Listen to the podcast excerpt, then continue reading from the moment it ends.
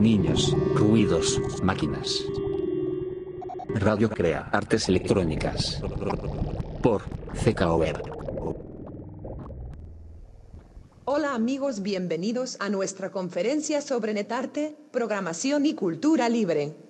Somos el colectivo Netscopio, queremos compartir con ustedes nuestro proyecto de artes electrónicas. Buenos días.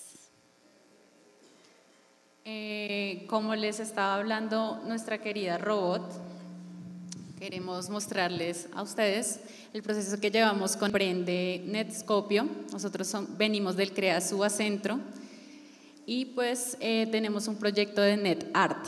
Yo sé que ese tema es un poco desconocido de pronto para muchos. Eh, en, esta es un área que se llama artes electrónicas y pues el proyecto que hacemos básicamente es hacer arte con internet. Eh, buenos días, soy Mauricio Morris. Netscopio es un proyecto de net abierto y en constante desarrollo. Lo que circula por aquí será no lineal experimental multimedia sordista. Este proyecto inicia en el 2019 en el interés de usar la, web como un espacio libertario, comunal y artístico en donde los usuarios pueden navegar por varios contenidos. Nos interesa jugar con ese navegamente de la red que viaja por mundos graciosos y extraños. Nuestros integrantes del colectivo son Andrés Casallas, eh, Mauricio Morris, Rubén Silva, Brian Mateus, Andrés Barraza y Gabriela, que nos puede acompañar. Eh, entonces, eh, la página que nosotros estamos haciendo está en una comunidad que se llama Neocities. Digamos que en general los chicos les mucho la internet, pero a veces están acostumbrados a navegar en sitios muy específicos como por ejemplo YouTube, Facebook o Instagram. Ese es como el triángulo en que también los adultos estamos. Y desconocemos que hay otras comunidades interesantes en Internet donde uno puede, en Internet puede aprender de todo, ¿no? Puede aprender hasta cocinar, tejer, eh, inglés, pero hay una cosa muy importante que uno puede hacer y es aprender a programar. Y aprender a programar es aprender a hablar el lenguaje de los computadores. Entonces, justamente eso es lo que nosotros hacemos en nuestra clase. Entonces, el proyecto de web lo estamos haciendo en un lenguaje que se llama HTML. Y adicional a eso estamos aprendiendo a hacer contenidos visuales y sonoros en un lenguaje que se llama Pure Data. Buenos días, mi nombre es Andrés Casallas y hoy vengo a hablar sobre nuestro proyecto de NetArt. Eh, Pure Data es un lenguaje de programación. Eh, en esta clase estábamos haciendo unos osciladores para visualizar ondas triangulares, cuadradas y circulares. Em, a veces la gente piensa que la programación solo es texto, pero también puede ser, como lo ven ahí, en cajas y, y ya. Bueno, entonces este es el lenguaje de programación que nosotros usamos, que justamente es un lenguaje de flujo de datos, entonces es como dibujar. Es muy chévere en ese sentido, pues me parece muy didáctico también. Entonces, estas son como los primeros prototipos de la página. Si ustedes se fijan, es una página que es un poco austera. También la idea de nosotros era, digamos, hacer una página muy, muy rudimentaria. Entonces, eh, pues y también el contenido que había dentro de la página, hacker, cultura libre, como nos explicaba la robot. Entonces, básicamente rescatamos algunas figuras que de pronto el público en general desconoce y es quiénes son los que están detrás de las tecnologías. Entonces, hay dos mujeres muy importantes, como ustedes las que ven ahí, que se llama Ada Byron, que fue la primera programadora. Ella incluso eh, desarrolló un lenguaje sin que existieran los computadores a partir más o menos del tejido. Digamos que cuando un teje puede entender que eso sea como una programación de movimientos. Y en el otro, la otra personaje que vemos acá es Heidi Lamar, que también ha sido un personaje que hemos estado trabajando mucho en las clases, porque Heidi, además de ser una actriz de Hollywood, era una inventora. Entonces a ella le debemos el, eh, inventos tan importantes como el Wi-Fi. En Internet existen bots que, con los que podemos chatear. Eh, uno de ellos son EVBot. Y bueno, ese día chateamos con ella. Bueno, entonces sí, ese día hicimos un ejercicio de chatear, que a los chicos les gusta chatear con un robot. No sé si ustedes han hecho eso, de chatear con un robot. Es muy interesante porque es como el nuevo paradigma de la tecnología, que es la inteligencia artificial. Entonces ya ahorita no vamos a, si vamos a comprar, digamos, un producto, va a atender es una vendedora que es un robot. Uno va a, a ir al chat de la página y no está hablando con un, oficinista, sino un robot. Como, ¿Cuál es su pregunta? Entonces, bueno, también queremos mostrarles este videito pequeño como para que entiendan un poco más el contexto de nuestro trabajo. Está lendo a palavra porque antes da palavra, o que a gente tem para ler à disposição da gente é o mundo. E a gente lê o mundo na medida em que a gente o compreende e o interpreta. E foi isso que os homens e as mulheres fizeram.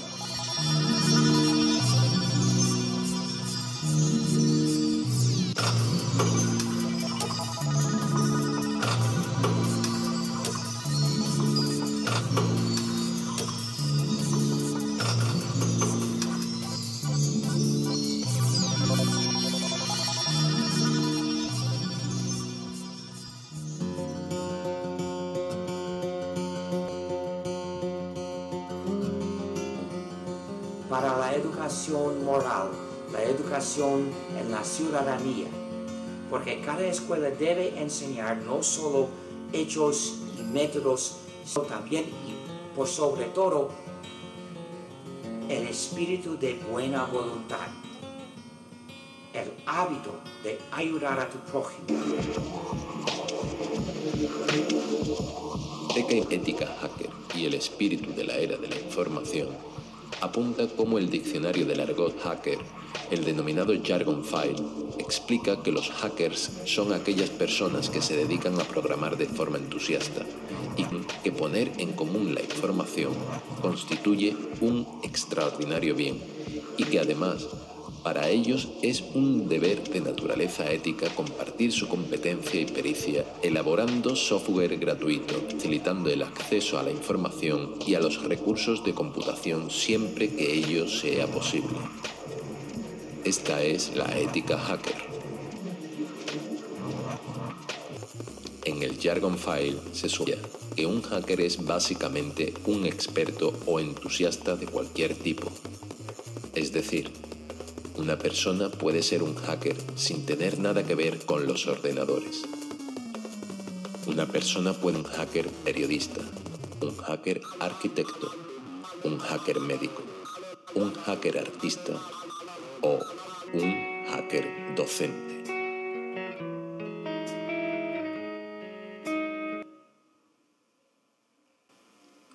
Solamente queríamos mostrar este pedacito porque digamos que la filosofía que nosotros tenemos en el grupo es la del hacker. Y a veces uno no sabe qué es eso. Entonces aquí lo que nos decían es justamente que el hack no es solamente la persona que hackea cuentas y sabe de programación, sino que el pensamiento hacker va más allá. Entonces ahí nos decían, hay un periodista hacker, puede haber arquitectos hacker, educadores hacker. ¿Eso qué quiere decir? que la mayoría de las cosas otros hacemos las vamos a dejar, digamos, como un bien público. Entonces, los códigos que nosotros estamos programando, todo el contenido que nosotros hacemos, justamente, digamos, está para compartirse libremente. Entonces, bueno, finalmente les vamos a mostrar la página. Aquí ya es la página alojada en la comunidad de Neocities, que es un lugar donde uno puede hacer páginas de internet gratuita. Es una página net que ha sido nuestro referente artístico durante las clases en estas páginas. Se encuentra material visual y sonorio para ser compartido libremente, códigos de pura data en videojuegos que hacen referencia a la cultura de hacker. Esto es como una especie de fanzine interactivo, como si uno estuviera viendo una revista, diga algo así. Y todos estos son los contenidos que ellos han hecho. Bueno, entonces todo esto lo hacemos con software libre, en Linux. Entonces es darle a los chicos también todas estas herramientas eh, digitales para que ellos puedan generar su propia manera de expresarse. Tenemos eh, un diario de navegación, digamos que nosotros hacemos navegaciones eh, en páginas específicas y lo que hacemos es tratar de hacer una investigación también ¿no? y registrarla. Aquí, por ejemplo, esta es una de las primeras versiones del computador, que es la máquina de Turing. No sé si ustedes se vieron la película de él, que es muy chévere, se llama Código Enigma y habla justamente, digamos, de cómo empezó esta, esta tecnología del computador. Él es el que la inventó, que es otro como de los personajes importantes en nuestra clase. Entonces, digamos que estas historias han, han sido chéveres compartirlas con los chicos, porque pues también que ellos no se imaginan que de dónde sale todo eso que ellos les gusta tanto. Aquí también otro de los referentes que tenemos es las ciberfeministas, que son unas chicas, digamos, que justamente se han apoderado de la red para hacer sus fanzines, sus dibujos, entonces todo este contenido es el que hacemos nosotros. Y pues contamos como la historia de este personaje, por ejemplo, él le dice internet, el, el, niño de la internet, le dicen, porque él como a sus 14 años es, es uno de los hackers más jóvenes. Y él fue el que inventó la primera Wikipedia. La idea de Wikipedia, digamos que antes de que existiera como Wikipedia, la inventó él cuando tenía 15 años. Tenía muchas redes y nadie sabía que era un niño de 15 años el que estaba detrás de esa idea, ¿no?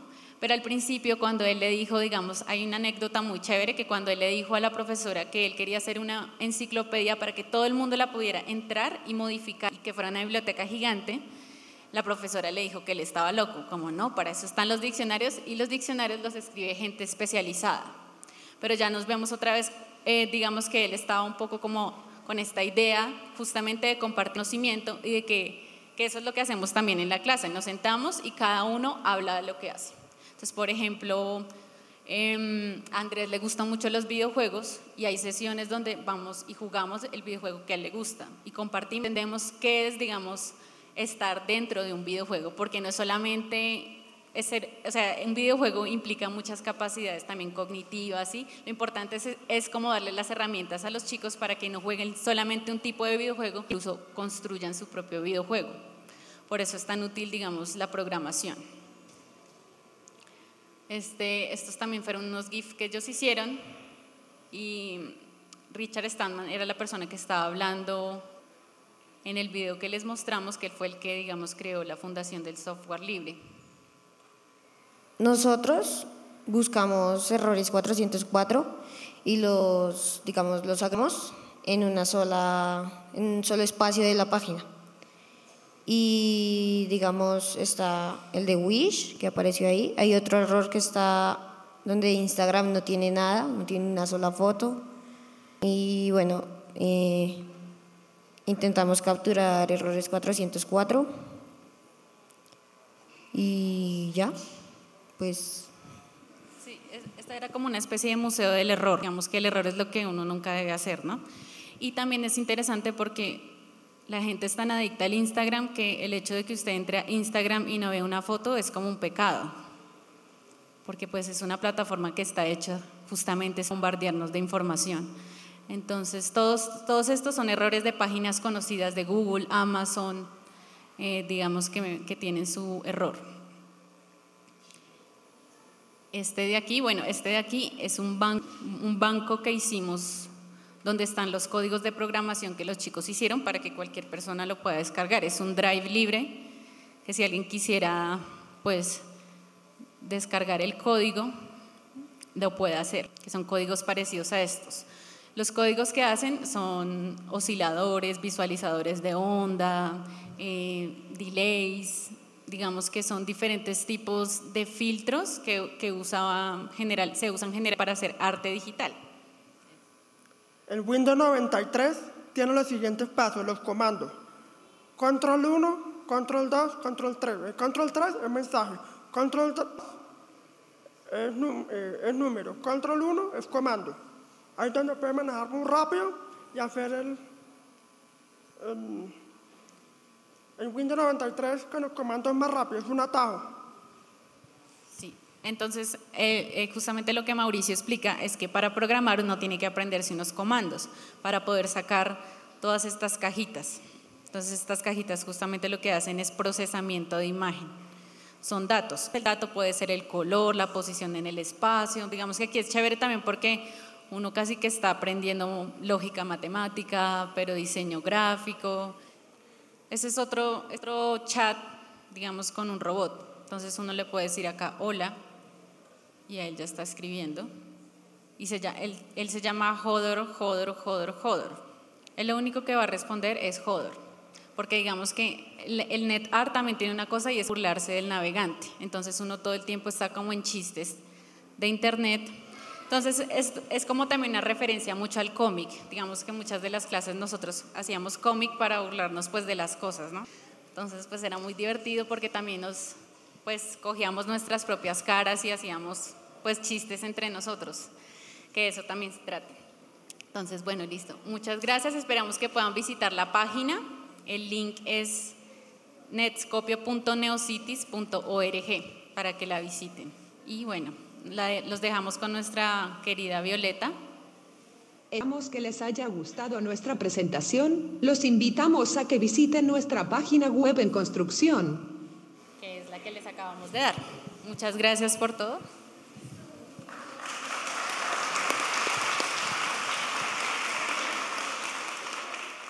Bueno, invito a Jessica, que es la GPT del área de artes electrónicas, porque es como esta no va a ser nuestra única muestra de artes electrónicas y sé que hay mucha expectativa en torno a esta área que es nueva para nosotros.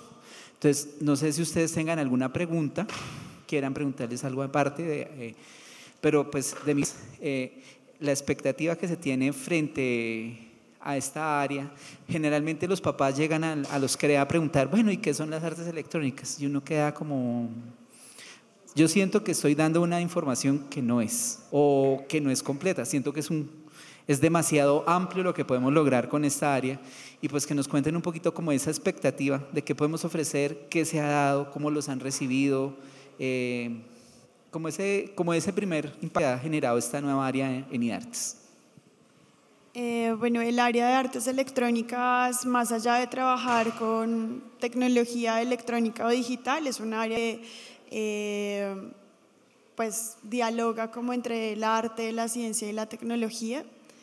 Eh, los chicos que, y los artistas formadores que hacen parte del área son chicos curiosos, interesados como en el funcionamiento eh, de la tecnología, estudiosos de la ciencia, tienen un montón de conocimiento, tienen algunas aficiones por animales, por teorías científicas y eh, se trabajan en diferentes campos de acción en algunos casos pareciera que fuéramos músicos, en algunos casos pareciéramos que fuéramos artistas plásticos, en algunos casos manejamos eh, contenido de literatura, digamos que nos gusta como explorar los límites entre las disciplinas también, invitar como otras disciplinas a trabajar con nosotros. Eh, hay espacios que se trabaja con arte y naturaleza, hay otros espacios en los que se trabaja con videografías expandidas, eh, hay creación de videojuegos, hay arte sonoro y música experimental, em, hay netart, eh, programación y, y, pues bueno, los límites en el área de artes electrónicas pues se van cada vez diluyendo un poco. Terminamos como no sabiendo muy bien en qué lado estamos, pero pues hace parte como de la experimentación eh, del área un poco. Está escuchando Seca Web.